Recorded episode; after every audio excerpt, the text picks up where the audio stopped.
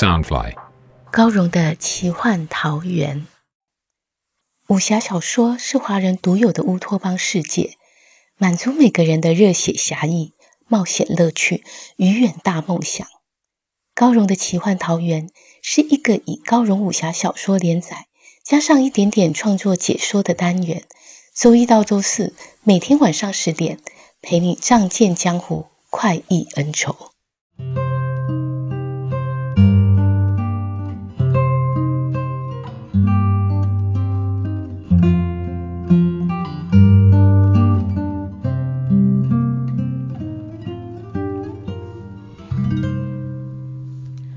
来到高荣的奇幻桃源。大家好，我是高荣。今天要播出的是《残天阙》第二季四十七集。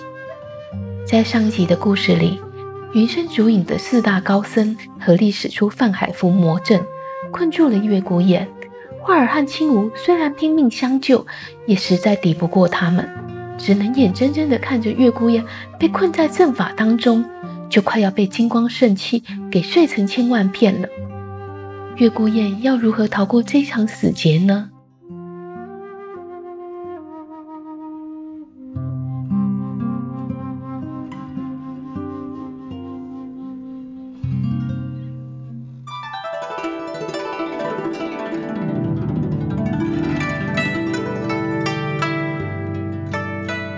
月孤雁受金光圣气包围，全身血脉急速奔流。心跳剧烈已达极限，他瘫软坐倒，闭目就怒，神色庄严肃穆，一副视死如归的神态。除了师言外，其他三僧惊觉他超然脱俗，仿如舍身救人的做佛，岂有一丝妖邪之影？相较之下，反倒是自己的行为显得卑劣，不禁同时收手。诗文的金网一抖。将师岩的降魔杵也打偏去。师岩虽是惊愕，见三位师兄已收手，也只能跟着收手。月孤雁行此险招，实展现过人的智计、胆识与刚毅。只要稍有差池，略有退缩，当即魂飞烟灭。他知道以画儿的身手，两人绝无可能脱离险境。只能孤注一掷，赌上四僧的慈悲心，而四僧从激斗之中，应已看出他手无缚鸡之力，要如此联手杀害一个弱者，只要稍具人性，皆下不了手。更何况是慈悲高僧。画儿在空中往下望，一颗心几乎要跳出来。见四僧终于停手，盈盈惊泪已然滑落。忽想到月孤雁交给他的字条，赶紧拿出观看。原来月孤雁不能使内力传音入密，又怕高僧们听去心中计划，只得用自身鲜血书写于衣袖。其中写道：“如果他不能脱险，如何解喜乐小城之危？”师从何时叹道：“施主气魄，无人能及。”四僧心想：无论如何。都不能再动手，可月孤雁也没答应留下，倒叫这些高僧面面相觑，不知如何应付。化儿于空中喊话道：“喂，老和尚，公子已在你手中，还不出借赎罪钵吗？”诗文道：“女施主在空中如何拿钵？”化儿道：“想骗我下去吗？让那个笼子抛上来吧。”他心中恼怒这些和尚，言语不再恭敬，众僧也不生气。师从进竹斋取出赎罪钵，运进抛上，心无向下急冲，精准的以聚会雕住钵缘，转身又飞至高处盘旋。画儿见赎罪钵到手，又道：倘若我拿宝物交换，你们可愿放了我家公子？师从身子微震。愕然道：“他说的宝物是……”其余三僧不禁好奇是什么东西，竟然让大师兄如此失态。师言蠕动双唇，问道：“大师兄，究竟是什么宝物？”他并未发出声音，但师聪恰好懂得唇语，正好两相对答。师聪旋即镇定下来，道：“女施主身怀佛陀上祖作画之前修行时所用的木鱼，那木鱼就如传说，因为染了无上佛意，敲击时直抚人心。他当时一见木鱼，已然怀疑，才忍不住多看两眼。但他是有道高僧，自不会对他人财物心生觊觎，也不便询问。”如此神色，却已经落入月孤雁的眼底。三僧听得瞠目结舌。这木鱼乃是佛门梦寐以求、至高至圣的宝物，未料竟落在对方手里。其实他们对月孤雁颇有好感，也不明白师尊为何一定要留住他。但师尊不会弄错，这少年也的确受佛门圣刚正气影响。单以他展现的智慧与气魄，又能驱使亲吴这上古妖兽。倘若他心思邪恶，将会是极可怕的人物。华儿乔众僧迟疑不决，终于放下心来，笑道：“我先拿赎罪钵回去救人，你们慢慢思量。待我回来时，倘若我家公子少了一根汗毛，什么金鱼、木鱼。”都得从这世上消失了。早知金木鱼在他手中，就以赎罪钵交换即可。可偏偏小姑娘狡猾，先取赎罪钵在手，再要求以金木鱼换人。众僧见月孤雁闭目调息，不再说话，师尊又没有其他指示，只能眼睁睁看画儿带金木鱼就这么飞走了。心中实在觉得可惜。夕阳西落，满天霞光，绚丽如泼墨。天空轻无已成黑点儿，消失在暮色余晖中。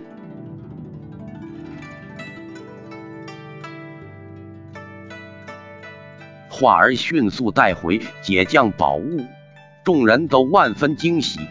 但在知道解法后，即陷入挣扎。这地宫回音隆隆，要对着赎罪波一一忏悔自己过往的罪状，弄得人尽皆知，实是太过难堪。以后还如何立足江湖？但想到阴阳降头草的诡异可怖，又万般无奈。青衣空舍的女道姑，皆是从小就在空门修行，他们少涉尘世，多行侠义事。就算面对恶徒，也留有余地。陆逍遥心想，他们比较不会有什么难以启齿的事，便先帮助他们解降。首先是最小的弟子宁静，他声音细小如蚊鸣，颤声道：“我十岁时做了件坏事，要请牧师姐原谅。我偷了师傅的玉剑，却害牧师姐被师傅惩罚。”我不敢承认，只好到处说师姐是小偷。师姐，我真对不住你，我只是一时贪玩，并非故意。穆桑儿想不到多年冤屈竟是师妹捣鬼，他当时又气又恨，因为郁结于心，以至于染上风寒，几乎丧命。后来得师傅细心照料，才捡回小命。他虽不再怨怪师傅冤枉自己，却从未真正释怀。此刻碍于阴阳降头草未解，不能妄动，只咬牙厉厉瞪着宁静。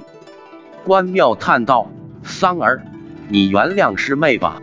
若有错，为师没有查明真相，令你受苦，才真是大错。”几株阴阳降头草忽从关庙的袍袖穿透而出。可见他神色虽平淡，心中却是愧悔难当。陆逍遥连忙施了清心寡欲符，镇住关庙的心神，以免阴阳降头草滋生。穆桑儿听到师傅恳切相劝，泪水险险滑落，又怕阴阳降头草从眼珠子穿出，只紧咬着唇点点头。宁静见师姐答应原谅自己。不禁泣不成声，众人一时握拳的握拳，捏衣袖的捏衣袖，心中都十分忐忑，已无心理会旁人的丑事，只想着到底要面临多少难堪，才能解这鬼将。这番折腾，比在江湖中大大厮杀一场还伤人。风小刀挂念菊仙哥和云水天的安危，拼命运功疗伤，无奈伤势过重，复原缓慢。他正自忧急，忽听得一声大喊：“不是我，不是我，师妹，对不起，不关我的事。”却是公子峰双手掩面，对着赎罪波歇斯底里的哭叫，惹得众人朝他注目。他忽然抬起头来。仿佛看不见旁人，只惊恐地瞪视着风小刀。见风小刀虎目晶亮，回望自己，又赶紧低头抱膝，避过他目光。风小刀一时纳闷，他对他师妹做了什么？为何要看我？莫非他心中忽然闪起一个念头，就像被雷电击中般，全身都颤抖起来。他想起前回交手，公子峰几度要刺杀小蝴蝶，忙奋力挣扎，移到公子峰身旁，猛抓住他手臂，大吼道：“你对他做了什么？你究竟做了什么？”